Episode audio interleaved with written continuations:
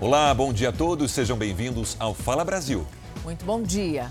Um homem foi encontrado dentro do porta-malas de um carro depois de um acidente numa rodovia do Rio Grande do Sul. Ele tinha sido vítima de um sequestro que começou por vingança. Tudo parecia ser um acidente de trânsito.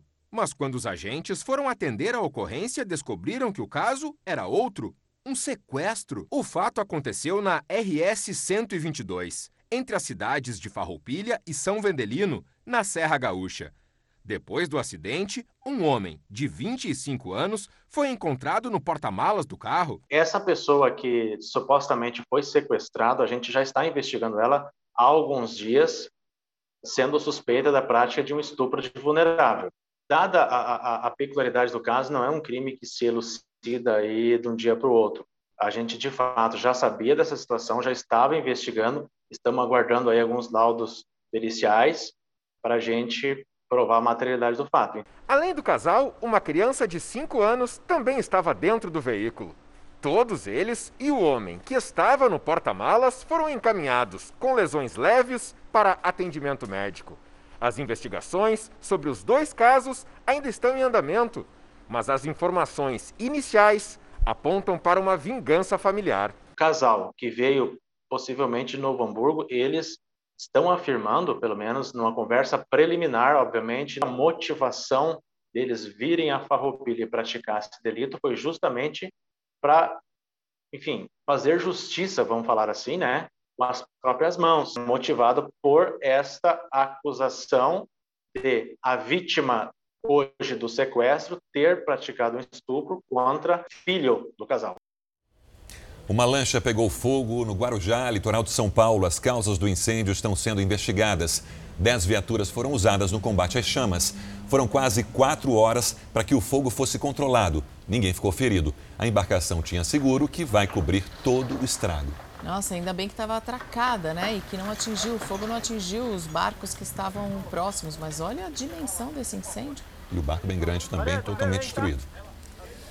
O engenheiro passou por mais 15 horas, mais de 15 horas de desespero. Ele também foi vítima de um sequestro em São Paulo. Ele tinha marcado um encontro num site de relacionamento, só que o perfil da mulher era falso. Foi através de um perfil falso num conhecido site de relacionamentos que os criminosos atraíram a vítima. O encontro, marcado com uma suposta mulher, também foi o início de um longo sofrimento. Ao chegar de carro no endereço combinado, essa rua no Butantã, zona oeste de São Paulo, a vítima foi abordada por quatro criminosos armados. Agredido com coronhadas, o engenheiro de 65 anos passou mais de 15 horas refém dos bandidos. Nesse período, ele foi obrigado a fazer várias transferências bancárias via Pix, num total de 30 mil reais. A polícia recebeu informações de que a vítima era mantida em cárcere privado dentro de um carro na comunidade do Sapé, que fica a um quilômetro do local do sequestro. E num determinado momento, no interior já daquela comunidade, é, nós visualizamos dois indivíduos abrindo as portas de um veículo e saindo correndo, se evadindo ali né, da aproximação da viatura policial. Os policiais foram no seu encalço, né, desses dois suspeitos, porém não conseguimos é, capturá-los. O carro da vítima foi recuperado e o veículo que serviu de cativeiro apreendido. O caso é investigado pela Divisão Antissequestro da Polícia Civil de São Paulo. Alguns cuidados podem evitar com que a vítima caia nesse tipo de golpe. Deixe alguma pessoa da sua confiança ciente da onde você está indo, com quem você está indo, passe o telefone de contato dessa pessoa, né? se possível compartilhe a localização em tempo real com essa pessoa de confiança, evitar locais desconhecidos. Uma jovem de 25 anos teve fotos íntimas espalhadas na internet depois que colegas de trabalho acusaram, acessaram o computador que ela usava. Ao denunciar o caso à direção da empresa, ela acabou sendo demitida. Um ano depois de sair da empresa, esta mulher ainda tenta se recuperar da depressão e crises de ansiedade. Envergonhada, ela não quer mostrar o rosto, porque se diz vítima de exposição sexual pelo celular. No ano passado, ela esqueceu o aplicativo de mensagens conectado ao computador do hospital público onde trabalhava. Um colega teria acessado e depois compartilhado fotos íntimas dela com o namorado. Na hora eu assustei, o vídeo tá rolando no hospital. E ele falou que viu um telefone de duas pessoas e que essas duas pessoas eram médicos. O advogado contratado pela vítima agora quer identificar os que encaminharam as fotos. Gera um transtorno muito grande que fica registrado na pessoa que ela carrega pro resto da vida. A troca de mensagens com conteúdo erótico, ainda que consensual, não significa permissão para compartilhar. Ao pressionar enviar, perde-se o controle de onde e em quantas mãos a mensagem vai parar. Oferecer, trocar, disponibilizar ou encaminhar cenas de sexo, nudez ou pornografia é crime. A pena pode chegar a seis anos de prisão se envolver menores de idade. Para conscientizar sobre a importância de educar as pessoas para que não compartilhem conteúdo erótico, gigantes como algumas redes sociais criaram uma campanha como serviço de recebimento de denúncias anônimas de crimes e violações de direitos humanos na internet. Só as denúncias de pornografia infantil cresceram 33% no Brasil este ano, mais que o dobro em relação a 2019. Um alerta para os pais que são responsáveis pelos atos dos filhos menores no mundo virtual.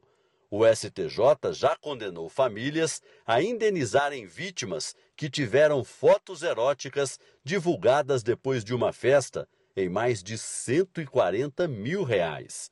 Na decisão, o ministro Luiz Felipe Salomão disse que a motivação desses projetos é o fato de a repercussão dos acontecimentos na internet ampliar o sofrimento das vítimas, pois, ao contrário dos acusados, que costumam permanecer anônimos, têm sua privacidade devassada.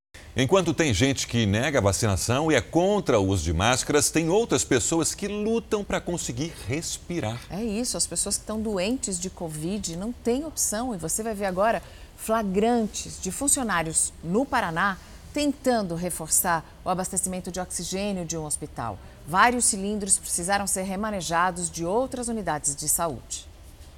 Uma correria contra o tempo para salvar vidas em um dos principais hospitais particulares de Maringá. É mais uma ambulância, desta vez do SAMU, chegando aqui no hospital com cilindros de oxigênio. A gente vê aí o pessoal do hospital com uma maca prontos para receber os cilindros.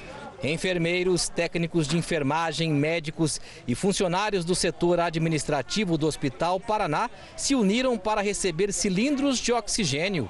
Eles foram trazidos de outros hospitais às pressas. Depois de muita tensão e corre-corre, o clima é de tranquilidade agora aqui em frente ao hospital. O fornecimento do oxigênio foi restabelecido. E de acordo com o médico do SAMU, nenhum paciente foi prejudicado.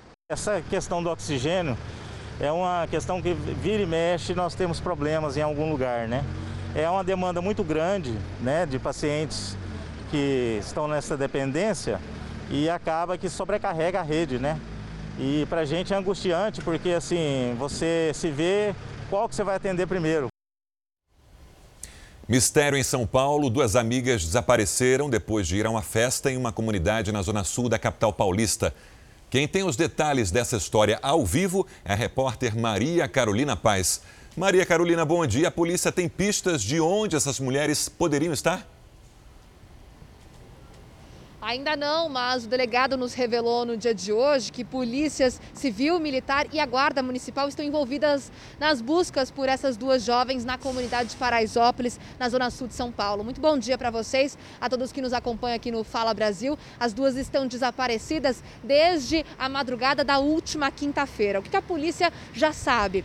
Júlia Renata, de 26 anos, e Cláudia Cristina, de 35, foram a uma balada conhecida como Paraíso na Laje, ali na comunidade, por volta das 9 horas da noite da quarta-feira. De acordo com o que conhecidos das jovens passaram para a polícia, as amigas teriam perdido uma carona com uma van e aí possivelmente aceitaram carona de algum desconhecido na hora de voltar. No dia seguinte, familiares foram até as casas dessas mulheres na Zona Leste e disseram que não há indícios de que elas retornaram. O organizador da balada chegou a ser ouvido e novas testemunhas devem ser chamadas em breve para ajudar a refazer os últimos passos das moças. Os celulares das duas foram desligados ainda na manhã de quinta-feira. Mariana, Sérgio.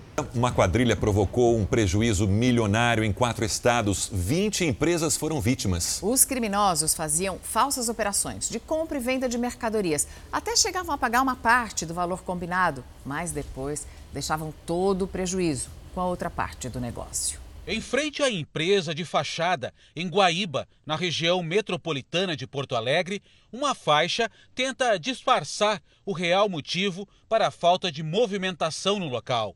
Mas o CNPJ desta empresa conta com mais de 460 dívidas em cartório, pelo menos 3 milhões de reais em golpes. A pessoa uh, encomenda, vamos supor, 100 sacos de cimento e paga o criminoso paga. Numa segunda encomenda, ele encomenda 10 mil sacos, mil sacos e não paga. Aí constitui o golpe. Ele faz falsas vendas ou falsas compras. Os golpes eram aplicados no Rio Grande do Sul, Santa Catarina, Paraná e São Paulo. Foram lesadas ao menos 20 empresas de materiais de construção, eletroeletrônicos, calçadista e pneus. 35 pessoas são investigadas por envolvimento no esquema. 14 carros foram apreendidos, entre eles este modelo de cerca de 350 mil reais. Entre os imóveis, uma casa no litoral norte gaúcho avaliada em 2 milhões de reais. No seu segundo depoimento à CPI, o ministro da Saúde, Marcelo Queiroga, assumiu a responsabilidade pela demissão da infectologista Luana Araújo, chamada para coordenar o enfrentamento à Covid, e defendeu a realização da Copa América aqui no Brasil. O ministro foi muito questionado sobre a realização da Copa América no Brasil. O evento foi defendido por Marcelo Queiroga. Não acontecendo público nos estádios, naturalmente nós não teremos é, um risco de aglomerações e de uma contaminação maior. Não é? De tal maneira que eu não, o risco que a pessoa tem de contrair a Covid-19 será o mesmo com o jogo ou sem o jogo. Queiroga afirmou que partiu dele a decisão de não nomear a médica infectologista Luana Araújo para a Secretaria de Combate à Covid-19. Eu desisti do nome da doutora Luana, porque eu vi que o nome dela não estava suscitando o consenso que eu desejava. O ministro disse desconhecer a existência de um gabinete paralelo de aconselhamento ao presidente Bolsonaro, mas admitiu encontros com as pessoas que fariam parte desse gabinete paralelo. O deputado Osmar Terra me procurou uma vez no ministério para falar acerca de estudo sorológico não tratamos sobre medicações. A doutora Nise Yamaguchi eu, eu recebi no Ministério da Saúde uma vez e ela me entregou um protocolo é, de cloroquina que era usado em Cuba e eu recebi.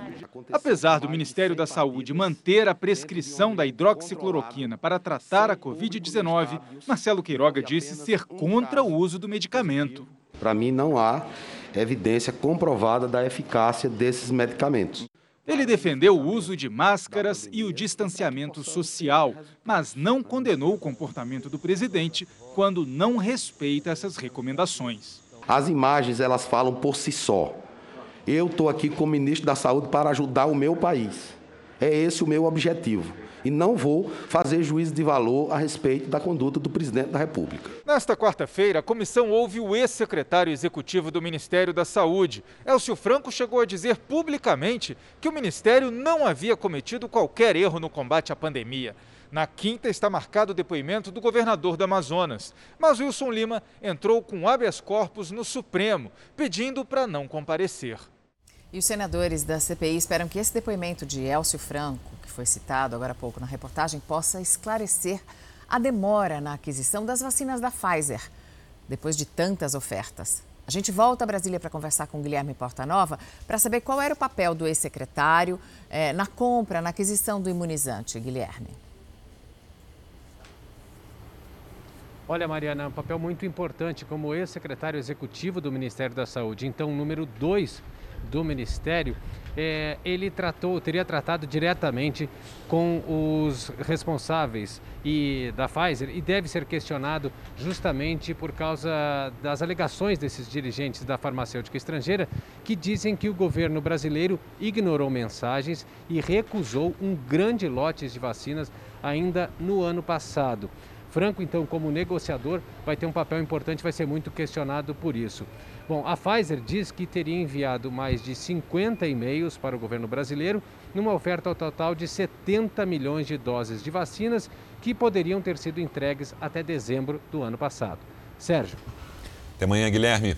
O Brasil vai ter que acelerar a vacinação contra a Covid com o lote da Janssen, que vai chegar com o prazo de validade praticamente no final. Mayra Guedes, também ao vivo de Brasília. Bom dia. Por que, que o governo brasileiro aceitou esse risco dessa encomenda? Olá, Sérgio, muito bom dia. Isso porque o ritmo da vacinação está muito lento. O Ministério consultou o Conselho Nacional de Secretarias Municipais de Saúde para saber se era válido receber 3 milhões de doses da vacina que devem chegar ao Brasil na semana que vem e tem o prazo de validade no próximo dia 27. Diante do estágio da vacinação, o Conselho de Secretarias sinalizou que era melhor ter a vacina. Calcula-se que serão entre 10 e 15 dias para receber, distribuir e aplicar as doses. O imunizante é aplicado numa única dose. Mariana. Obrigada, Maíra. E começa hoje na cidade de São Paulo a vacinação de profissionais da educação a partir dos 45 anos. Vamos ao vivo com Bruno Piscinato, ele que está em uma UBS, acompanha essa nova etapa. Bom dia, Bruno. Como é que está a procura aí no local? São esperadas quantas pessoas?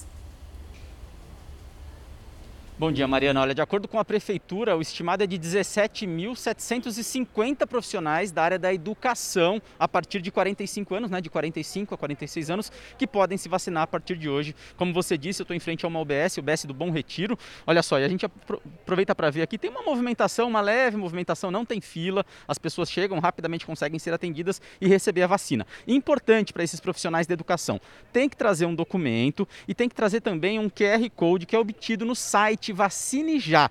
Com esse QR Code, as pessoas chegam aqui também com o documento, fazem o cadastro na hora e recebem a vacina. Lembrando também que vale para profissional de educação de todas as áreas, é, desde escolas particulares, escolas municipais, estaduais, federais e também para todos os profissionais que trabalham dentro da escola, não só para professores, coordenadores, o pessoal da faxina, merendeiras, todo mundo pode vir e receber então a vacina.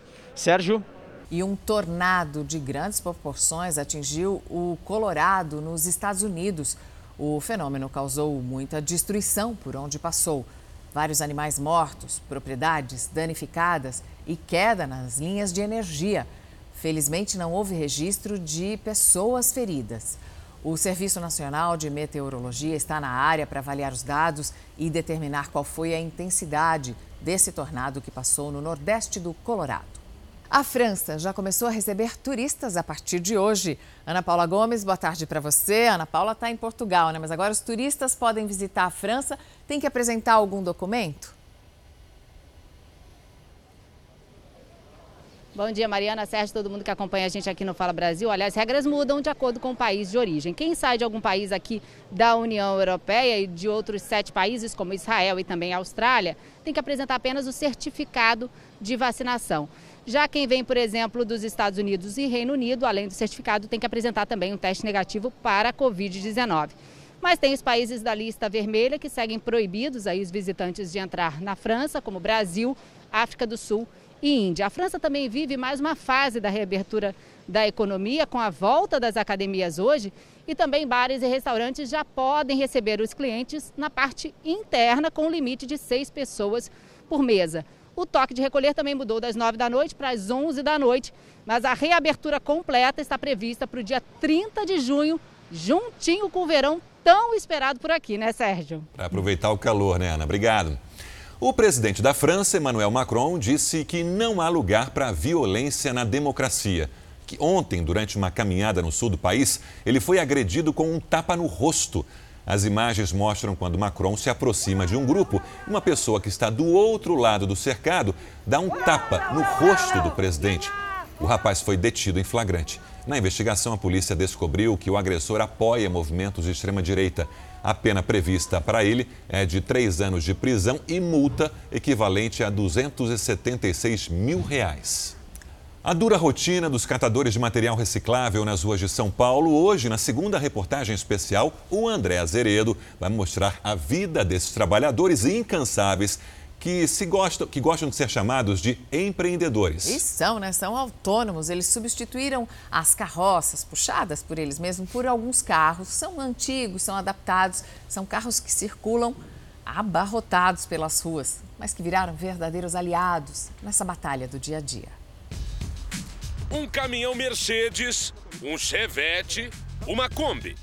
Todos adaptados para carregar peso. Todos fruto dos investimentos de um catador. É assim que ele gosta de ser chamado. Diz aí, Andrei. É, a gente é conhecido como catador de reciclagem. Então, todo dia todo mundo produz lixo, então todo dia tem material na rua, todo dia tem condomínio para buscar, todo dia tem alguma coisa para fazer.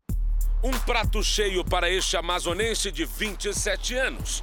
Sujeito trabalhador, inquieto, veio para São Paulo um pouco antes da pandemia e aí já viu. Foi achar trabalho na reciclagem. Cara, foi uma novidade que foi que eu tô abraçando demais. No início era tudo a pé. Como eu comecei na rua, eu tive que guardar dinheiro. Trabalhar bastante, guardar dinheiro para poder eu ter meus clientes aqui e poder rodar dinheiro. Clientes para quem ele vende e de quem compra materiais como papelão, alumínio, ferro, vidro. O mundo do lixo é para empreendedores. Cada dia que você acorda, você sabe que vai ter material. Você vai, sabe que você vai poder conquistar um pouco mais a cada dia. Mas depende de você. Mas depende de você. Ele determinou e seguiu. Você tem que querer. Ah, eu vou trabalhar bastante esse mês, mas eu vou guardar, eu vou comprar mais um carro. Agora, o meu pensamento, eu quero comprar uma prensa, porque o material fica bem mais custoso, entendeu? Veia empreendedora e criativa. Dá uma olhada nesse carro. Era o Chevette normal, só que foi cortado. Vocês justamente- cortaram aqui assim e criaram uma caçamba. Exatamente. Ah. Que ele é bem resistente, ele aguenta o, o trabalho nosso.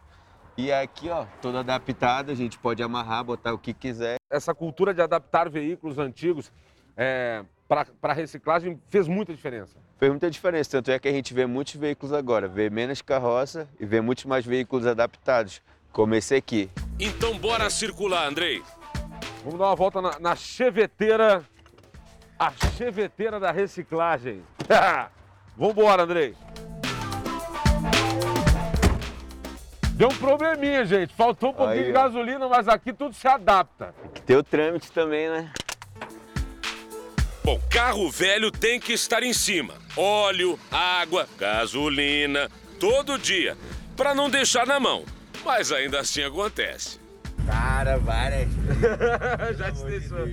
Até eu aprender como ficar com ele tranquilo, eu já fiquei bastante na mão. Agora ele já está expert. Nessa missão mais que especial, nosso núcleo de jornalismo investigativo acompanhou o Andrei em ação para entender mais deste universo. As latas a gente vende para quem só compra materiais finos, que é lata, cobre, fios, chumbo. A gente vende para uma pessoa é, certa já, que é uma, uma outra fábrica. Aqui dessa fábrica ele já leva para a usina. Nosso repórter investigativo conheceu também o Wendel, um jovem que aprendeu cedo o valor da reciclagem. E essa área é uma boa área para se trabalhar financeiramente? Como que é? Ah, aqui é o melhor lugar que tem. E olha o chevette adaptado dele aí, ó. Cheinho, carregado. Na rua nós vai limpando tudo. Imposto, imposto. Se nós vê um pouquinho, nós já para, joga.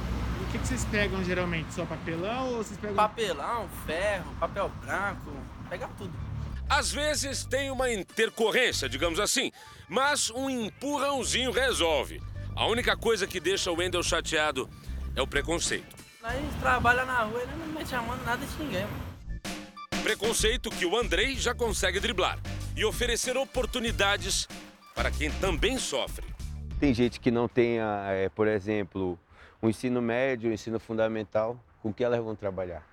Além dos carros, do trabalho de campo, o Andrei também tem um ferro velho, como ele chama, local onde os materiais são separados e despachados. Lá ele emprega a Maria. Eu ajudo, eu ensino, eu ajudo com separar material, ajudo a comprar material. Uhum. É tipo um quebra-cabeça, uma matemática, entendeu? Uhum. E tem que separar material, tem que saber os tipos de material. Reciclagem dá bastante trabalho. A gente viu isso de perto, acompanhando o Andrei na lida. Indo em condomínios, retirando lixo, criando uma rede com muita gente envolvida.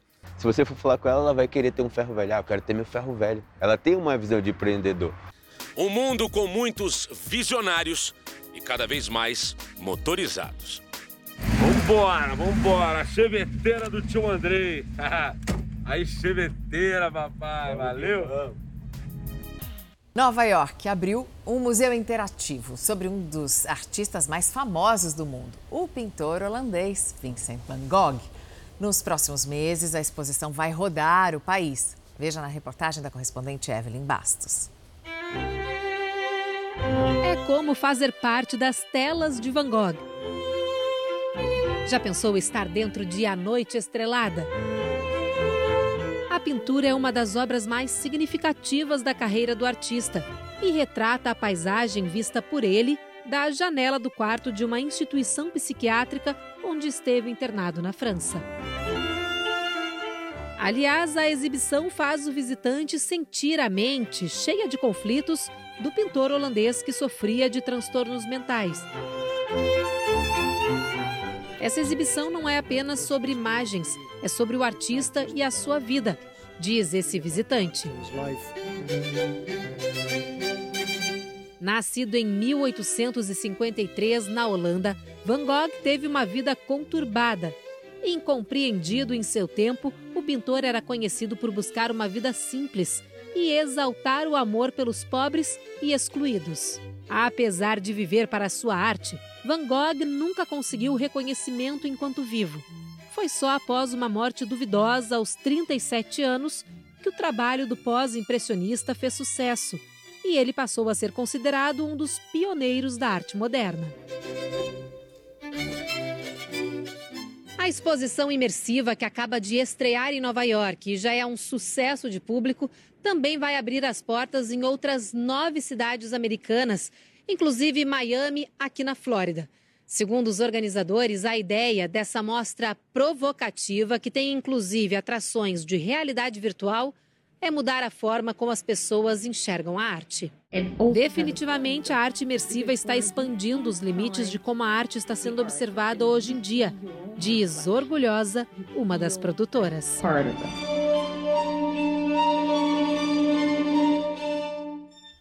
Ó, a chique da Mariana já viu. já vi, não foi aqui, mas já vi. Muito bonita. Falando em luxo, na contramão da crise, o mercado de luxo no Brasil cresceu durante a pandemia, mas quem não pode comprar mais uma peça cara pode restaurar, restaurar a que já tem. É, se cuidando direitinho, né? Você mantém para sempre. Tem muitos comerciantes que viram nisso uma oportunidade. Desenvolveram técnicas para conservar e também para restaurar bolsas, sapatos, até carros de luxo. Essa é apenas uma das centenas de bolsas de luxo que o Tiago tem para restaurar. Dono de uma sapataria famosa no centro de São Paulo, o Tiago recebe bolsas e sapatos de luxo do Brasil inteiro para consertar. E os preços? No caso dos sapatos, varia entre 400 e 600 reais. Já as bolsas podem chegar a 5 mil reais. A cliente provavelmente deixou alguma coisa cair, então ela veio para fazer um tingimento e além de fazer um tingimento, ela, ela, ela perdeu a estrutura, provavelmente com o tempo de uso também ela quebrou aqui, né? Então a gente vai abrir a bolsa, vai colocar essa parte de estrutura e além do que vai pintar aqui, restaurar, tira a corrente, dá banho de ouro nas peças quando estão gastas, tudo isso, todo esse processo a gente faz aqui na loja. Vai ficar em quanto consertar essa aí? Uns 4 mil reais. E adivinha só, mesmo com a pandemia, o serviço aqui só aumentou. Enquanto muitas pessoas diziam para mim, ah, tá ruim aqui, para mim só melhorou. Eu tenho a dizer que foi a melhor fase para a gente. Tão bem que hoje, para dar conta da demanda, ele teve que alugar mais quatro oficinas e contratar oito funcionários. Determinada marca, esse costureiro faz, só esse, porque ele é especialista nessa marca. e esse outro costureiro é especialista nessa outra marca, então a gente divide o trabalho para que cada um fique concentrado no, sempre naquilo ali. O Oswaldo e o Caíto também não sentiram o impacto da pandemia. Depois de anos de estudos dentro de uma garagem, desenvolvendo tecnologia e produtos exclusivos do setor automotivo, eles decidiram finalmente abrir as portas. Inauguraram no mês passado uma oficina especializada em estética automotiva. Aqui encontramos a lavagem de carro mais cara do Brasil, R$ 4.500 além de vários outros serviços diferenciados à disposição, como o polimento do veículo, que, olha, não é nada baratinho também. A nossa técnica não desgasta o verniz, não deixa marcas de polidor na pintura e ela também traz um brilho na pintura, assim, vai ficar mais brilhante do que no dia que o carro saiu da fábrica mesmo. Esses processos partem de R$ 1.200, mas podem passar de 30 mil reais. Valores altos para a realidade econômica do país, não? a gente resolveu, decidiu fazer uma, uma aposta e a, a pandemia com certeza uma hora vai acabar, só que o mercado de luxo foi um pouco na contramão. Estudos feitos recentemente provam que o Caíto não está errado. Mercado de luxo teve um crescimento durante a pandemia, tanto em faturamento como também lançamento de produtos. A tendência é que tenha uma alta de mais de 20% até 2023. Se essa previsão se concretizar, o Brasil deve recuperar ainda em 2021 o posto de maior mercado de luxo da América Latina. Isso porque, enquanto alguns segmentos despencaram durante a pandemia, como hotelaria, gastronomia e arte, outros deslancharam, como o setor automotivo, tecnológico e de delivery. E o crescimento do luxo acontece porque você tem um perfil de cliente que está com dinheiro represado, que tem assim, é sempre uma questão de análise mercadológica. Nesse último ano, esse dinheiro disponível foi gasto infinitamente menos na gastronomia, na arte, no entretenimento, na viagem internacional. Então, você tem um volume de dinheiro mais disponível que tem favorecido, evidentemente, as marcas de luxo que lidam com esse perfil do cliente. Que faz questão de pagar não só pelo produto, mas sim pela experiência. Acho que ter um carro desse tipo é, é, é é mais do que se locomover, é uma paixão, é um hobby, então tem que estar tá bem cuidado sempre, né? E para bem poucos, agora voltando à vida de nós pobres mortais, eu fico pensando no balanço no fim da pandemia de quanta coisa a gente estragou tentando higienizar com álcool em gel. Né? Fazendo em casa.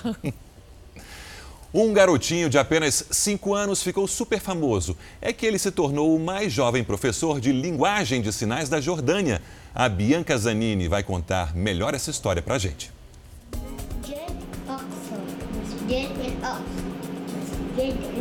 Ele pode ser apenas uma criança, mas Aus Ouda também é um professor. Com apenas 5 anos de idade, é o professor de linguagem de sinais mais jovem da Jordânia. Aus pode ouvir e falar, mas ele aprendeu a linguagem de sinais para se comunicar com os avós, que são deficientes auditivos. Hoje ele tem o próprio canal no YouTube, onde ensina outras crianças a usar a linguagem de sinais. Preparo esses vídeos para ajudar as pessoas a se comunicarem com quem tem deficiência auditiva. Ele conta com entusiasmo e ele está fazendo sucesso. Os vídeos são lindos, diz Nour Al-Shuab, de 9 anos. Ela aprendeu os sinais das cores e das frutas com Aus. Assim como a língua falada, as linguagens de sinais se desenvolveram no mundo inteiro, principalmente por grupos de deficientes auditivos, mas não exclusivamente.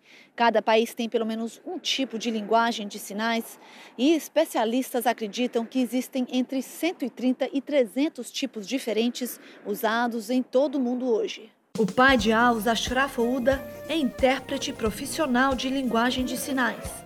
Ele sente orgulho da ambição do filho e descreve o menino como uma jovem celebridade. O Fala Brasil termina aqui. Um bom dia para você.